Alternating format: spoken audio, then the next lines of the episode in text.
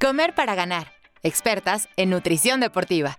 El podcast que te enseñará a comer y te dará las herramientas para ganar. No importa qué tanto sabes sobre el tema, estaremos aquí para proporcionarte la información más confiable. ¿Tengo que comer mientras hago ejercicio? ¿Cómo puedo correr más rápido? Con Aurora León y Mercedes Muñiz, expertas en nutrición, deporte y salud. Comenzamos. Bienvenidos a Comer para Ganar un capítulo más. Hoy traemos este, a una invitada que viene desde muy lejos para platicar con nosotras. Este capítulo va a ser en inglés otra vez, pero estamos muy emocionadas de, de platicar con ella y esperemos que les guste muchísimo. Uh, welcome everybody. We are here in another uh, episode of Comer para Ganar. And today we have Fiona Pelli, a very, very special guest. Um, that we're excited to have. She's going to talk to us about what food services um, are for athletes and how they work and what her role is and well everything. Um, Fiona is a sports dietitian with many many years of experience. She's the president of the Pines. Uh, we've talked about Pines in other episodes um, before, but we'll talk about it more in here. And well, we just want to welcome her. So please, Fiona, tell us a little bit more about yourself and let's start. Hi, hi, Fiona. Uh, I'm so happy to have you here. Thank you so much for accepting being here. Mercedes didn't tell you, but uh, we just were granted like one of the best running podcasts by the magazine Runner's World. So we are very, very excited to have you here uh, thank you, thank you so much for being here. Oh, thank you, Aurora, and, and thank you, Mercedes, and, and hi to everyone out there. It's uh, fantastic to be able to, to talk to you uh, from the other side of the world. And I'm looking forward to being able to share some of my experiences uh, with food service at, at, the Olympic Games. Fiona, why don't you, first of all, uh, tell us more about yourself. Not a lot of people know about your work. Can you introduce yourself, uh, saying a couple of things about your work? Where, where, where are you working now? What do you do so that people can know you better? Absolutely. I work at the University of the Sunshine Coast, which is located in Queensland, uh, Australia. So I have an academic position there and uh, I teach uh, student dietitians actually, and we have quite a strong focus on sports nutrition at, at our university. But um, prior to that, my experience was as a practicing sports dietitian uh, in Sydney.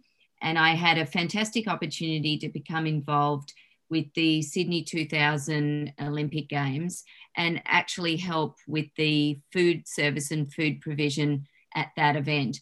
And that was when I, I actually started doing my PhD. Uh, and since then, I've actually had the opportunity to be involved with ensuring that athletes have suitable food at I think all the Olympic Games past that that point in time, and a number of other uh, competition events such as the the Commonwealth Games. So it, I sound very old, but it's been uh, over 20 years that I've been working uh, with this. That sounds amazing, Fiona. Um, please also tell us a little bit more um, we know you're the president of PINES. For everyone that doesn't know what PINES is, it means Professional in Nutrition for Exercise and Sports. And it's a, it is an association for sports nutritionists all over the world to learn a little bit more um, science-based sports nutrition information and events, etc. So please tell us a little bit more about that. Uh, well, Pines is a fantastic um, opportunity for all of us that are working in the field of sports nutrition to actually connect up. And we have members from many different countries in many different regions of the world. And that, that's been fantastic to, uh, to be able to create a network of experts around the world. And I think, particularly during this time where, you know, during COVID, we've traveled. Uh, we haven't been traveling as much, and it's been more important to be able to share our experiences through that time working with athletes in terms of helping them to have the, the best performance nutrition that they can. So, I mean, Pines is a wonderful group of people. We have uh, people that have a lot of expertise. And we also have a lot of people that are up and coming and learning more about sports nutrition. And it's it's just a way a great way for everybody to connect up. I mean, we have a regular e news. We give discounts to different uh, conferences around the world virtually at the moment, of course. Um, but there's lots of ways we can share our experiences and grow our, our network of professionals.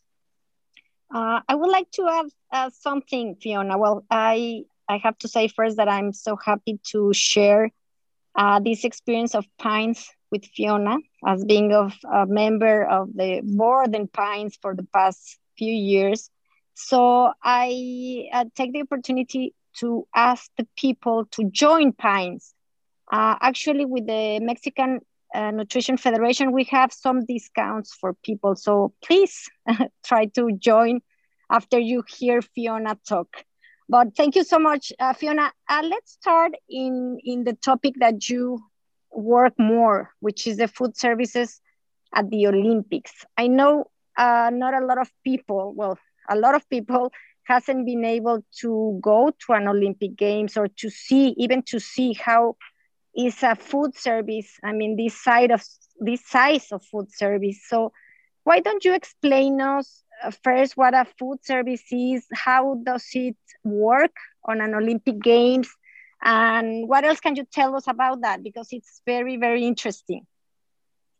Yeah, that's so uh, true, Aurora. It's it's very large scale. So um, some of you out there might have had the experience where you know you've seen food uh, buffet style food delivery at um, different venues on a smaller scale. But at the olympic games what we're do- doing is talking about providing food uh, across a broad range of different sports for a start different countries. I mean the olympic games has over 200 uh, different countries attending and at different sites and venues too the main one is the athletes village and an athletes village is where the athletes and their teams uh, live over the course of the games. And that can be anywhere in the range of say you know 4000 up to 16000 people living there. And that means the food that's provided to them in particularly their main dining hall is over 45,000 meals a day. So we're talking very large scale. And the village is usually in operation for oh, about a month over the competition uh, sort of phase, but there's always a big lead in where they're trialing, you know, all the different foods with people coming in early. And then it leads into the Paralympic Games afterwards. So the food provision goes on for a period of time after that. But I mean, the main dining hall is just one aspect of the, the food delivery. There's also um, outdoor or casual dining there's many different cafes. Uh, there might be, uh, or there's staff and volunteer dining as well. There might be a media lounge. So there, there's multiple sites where athletes are, are fed. And on top of that, there's also catering at the various different competition venues. And that is quite separate to what happens in the main dining hall at the Athletes Village. And in addition, and we know this with uh, Tokyo, that Tokyo, there's also a number of satellite sites where the food has to be provided as well. So this is extremely complex when you're thinking about so many different sports, so many different countries, so many different uh, people in the mix, requiring uh, having different needs, different special diets, and so on. I had the opportunity, Fiona, once to being involved in a food service when the Pan Am Games were held in Guadalajara. And I remember uh, how difficult was for, I mean, for every country because every country travels sometimes with their own dietitian and their own diet and food. So I remember struggling with the dietitian and the food service and everything. I mean, I can imagine in Olympic Games, it's so much easier, so much variety to to have everything for all the countries no? Do they have uh, different food for different countries or how is is managed the food? Yep that's so that's very true in terms of the the mix of countries and the cultural requirements. And i think to be involved um, with providing food at the Olympic Games, you have to have a broad understanding of different cultural requirements in terms of what uh, people from different countries like to eat and some of their sort of religious uh, restrictions or habitual um, style of, of eating. Uh, in terms of the way the food's provided, certainly within the, the dining hall of the Athletes Village, which is the biggest uh, food delivery area, they have different uh, services and, and the different food services cater for different types of culture. So you might find that there's an area that's uh, serving food that's more a Western style of eating. Uh, there might be others that's more an Asian style or African uh, style. They tend to always have an area that serves pizza or pasta because everybody likes pizza and pasta. Uh, and there might be also something that's catering for different religious needs, such as, as halal. But certainly, they can't provide every single food item that every single country and culture uh, likes to eat, but the caterers do their best to, to provide for everyone. Yeah, I'm sure it's difficult. I have two two questions, Fiona. First of all, when you say the athletes village, um, most of us understand um, that you mean the athletes that you're serving, but also I just want to make sure, but you're serving not only the athletes, but also the athletes, trainers, and all the stuff that goes on around the Olympic Games, right? Absolutely. It's not just um, the athletes. It, I mean, I, I call it athletes because we tend to call it the athletes village, but actually, there's all the teams that, you know, that support the athletes. So everybody who comes along, the coaches, the the trainers, uh, there might be medical staff. There, there are some dietitians that attend as well. Everybody else has to be fed um, as well. And in addition to that, there's a whole lot of staff and volunteers that work at these events and they also need feeding. So a lot of people don't think about that because they're behind the scenes and they often have this separate dining area where the food has to be provided for them as well. So it's more complex than just the athletes. Yes i agree. And also um, i think this makes it even harder because i mean the athletes have certain diet that they should uh, uh probably follow or whatever but there's so many people that that don't have to follow any specific diet, yet they have their own choices, right? So, for example, what do you do? Um, do you guys label the food? Like, how do you make it work for people to understand that this food has, I don't know, these requirements uh, versus this other type of food that has other requirements, for example, vegan or vegetarian or um, I don't know, gluten free, etc. Well, that that's a really good question because uh, that's become more of an issue at the events I've been at in recent years, where there's sort of higher proportions of people that are coming up with this sort of these special dietary regimes. Either they've got an intolerance or a food allergy or or something, and therefore we have to make sure that first of all that the menu caters for those people so there are gluten-free options there are vegan options there are vegetarian options but on top of that, the food has to be labeled. And traditionally, the food has been labeled with a physical paper label that's sort of placed you know near the food mm-hmm. and people can get an idea of the ingredients in it and the nutrient composition and whether it's suitable for their their food allergy and so on but i think as we're moving into a, a new world this is going to be more technology based so for example, um, I believe they're going to have more apps and, uh, for example, QR codes where you can look up mm-hmm. information about the food. I still think it's a little bit risky because you know when you go up to choose your food you still want to know if there's a risk of you having something that you know you you do have a reaction to so i think it still needs to be there but i think we will move away more from that sort of just paper based um, uh, label yeah, I I was able to to be in a food service at the Olympics in in London, and I re- I, I kind of remember something about Sydney as well. But yes, this I mean this new technology could help a lot for athletes to understand. That's a very good idea. Uh, Fiona, I I want you to talk a little bit more. What does Fiona does in these kind of things? I mean, what is your role in, in, in the food services or how do the food service company ask uh, Fiona or Pines or whatever to to check the foods that they are serving? that's really good. That's a that's a great question. I, I, mean, I think from my my experience, I've um, been involved with both the catering company and also reviewed it from the other side from Pine's perspective. So when I'm asked by a catering company, that's really to come in and provide that nutrition expertise during the planning phase to make sure that the menu is suitable for you know the range of athletes and others that are going to be there. So thinking about you know does it meet all the performance needs of different sports? Is it culturally appropriate does it allow for vegetarian, vegan? And then it's um, also potentially being involved with the nutritional analysis, depending on how they're doing that. And then I provide that feedback. And then what we, uh, I also work with them in terms of the labeling of menu items. And then what I've been involved with is actually providing a nutrition service during the operational phase. So when you're talking about these type of events, you have a big planning phase months out and then you go into the operation. And during the operation, um, I've been there located in the dining hall with uh, you know some other dietitians, nutrition experts, and we provide that link between the athletes and the caterers. So I might be out sort of talking to the caterers about some of the issues that might have been flagged by teams.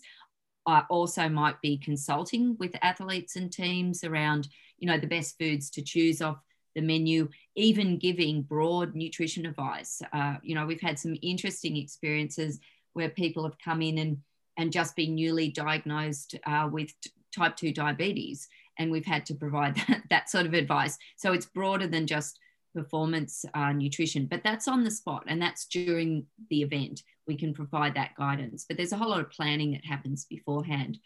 So that's my experience actually being involved with the caterers. So I'm like the representative nutrition expert on site and in planning. But then I've also been involved uh, through Pines. We've had the opportunity through the International Olympic Committee to do an on paper review of all the menus since 2008 in Beijing. So we've been able to give that feedback um, back to the IOC in terms of you know, as nutrition experts from around the world, what we think that they could um, improve with the, the food delivery.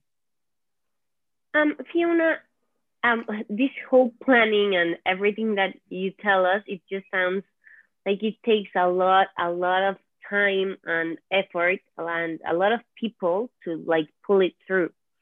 So how long before an Olympic Games, the Olympic Games, for example, do you start um, planning a food service? Well, Mercedes, that's actually varied a fair bit depending on the particular event. So uh, for London, I believe I'm trying. I'm trying to recall because it was a little while ago, but I think that was about uh, a year out where they actually really started getting into planning out everything in detail. Prior to that, there's also the, you know, the tender application for catering and so on, but it's usually about a year out. But in saying that, that hasn't happened at every event. Some of them have had less lead in time, uh, for example, in Rio in 2016. And I think that that was a bit at the detriment of what happened because they do need plenty mm. of leading time to plan out these events. So the more the more time, the better. But in my experience, it really starts to, to get sort of more critical in that final year beforehand. Okay. And Fiona, this this year should have been difficult and different because you I, I think you must have had any everything planned for last year and then you I'm sure you will have to change some things for I mean, for these Tokyo Games. So why don't you tell us about uh, the Tokyo Olympic Games? Uh, wh what is the changes that you've done in this year that you have to adjust to all the things happening? Yep, that's that's very true, Aurora. Actually, um, we did a review uh, a year out from the Tokyo Games. So that review started in June 2019. So we went through a review process um, on behalf of the for the IOC and um, provided our report. And then, of course, we had COVID. So, and and as you know, the Olympics were delayed. So um, that was interesting because obviously that's changed the the focus of where uh, things are at. And I think at the moment, uh, you know, the the focus is really about how are they going to deliver safe food during the the Olympic the upcoming Olympics. So there's been more sort of uh, conversation about you know um, time in the dining hall. How is that going to be managed? How is social distancing going to be managed? What are they going to do about taking food out of the dining hall? Because usually that's that's not permitted. Um, they have talked about having an app in advance of the games, although I don't believe that's that's available yet. Um, so there has been a number of changes that are proposed. And it'll be interesting to see whether that means everything else that we had sort of talked about in terms of planning the menu um, has gone out the window. In other words, it looks a lot different. I'm not really sure. And I don't think anybody will really know till they actually get there and see the way that's managed. I believe you are planning on taking many measures for COVID, right? I mean, are foods going to be um, in disposable packaging or are you thinking are some other options uh, i i believe either it will be served by the service staff or it will be in dis- disposable packaging at the moment that's not 100% clear so while we are sort of um, planning for different sort of, I guess, possibilities, it, it's, I mean, the, the organising committee are saying that it's going to be in disposable packaging. So we will wait and see how that pans out. I guess what I, I'm saying is that it's it's not 100% clear. And I think because they, the caterers have had to deal with so much change, I don't think anybody will really know until the teams actually get there and see the way it's being uh, served, despite what what they're communicating back to everyone. Oh, that's yeah. so interesting, Fiona. Uh, uh, we are gonna end up soon, so I have one last question to you. Many, I mean, many of people that is listening here uh, might have athletes that are competing at the Olympics in Tokyo uh, and also maybe some athletes are listening here. So, is there any advice that you can give to the people working with athletes? That I mean, for example, for me, I mean, is there any options that I can give my athletes before arriving to Tokyo? I think it's going to be, I mean, obviously, Aurora, it'd be great to give all your athletes advice about the best you know the best preparation that they they can have. And but just to be prepared to be flexible in terms of when they get there in terms of the food that is provided because it may mean that they can't get absolutely everything that they want prior to competing because i know athletes in the past we've had a lot of athletes that have very um, habitual ways of eating you know they like they have their rituals on what they like to eat before competition and what they feel is most suitable for them. And I guess when they get there, if they can't get that, you you ideally don't want it to throw out their performance.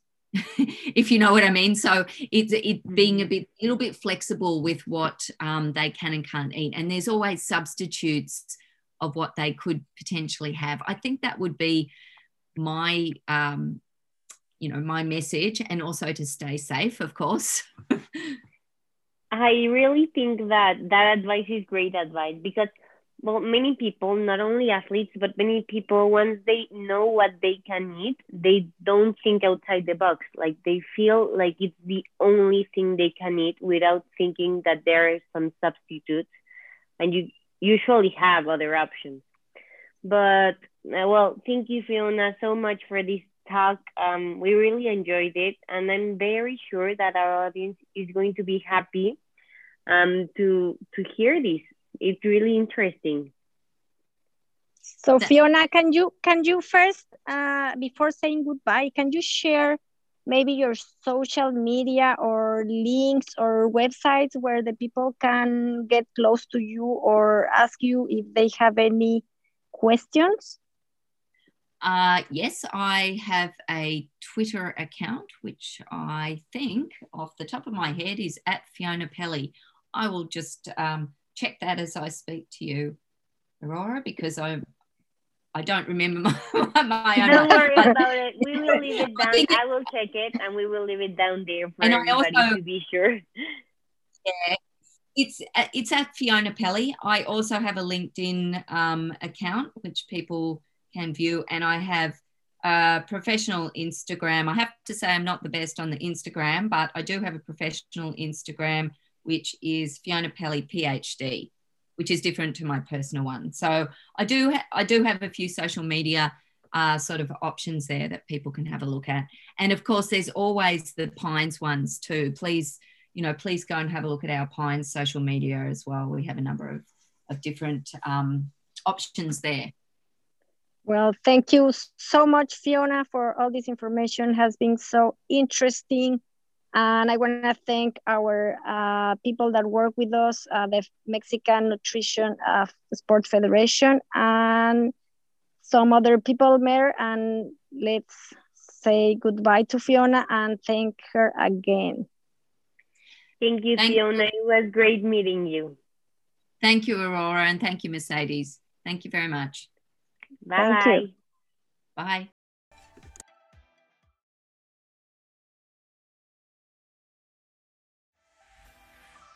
Esto fue Comer para Ganar, un episodio más hablando de lo que sí es verdad en temas de nutrición, deporte y salud, con Aurora León y Mercedes Muñiz. Síguenos en arroba comer para ganar.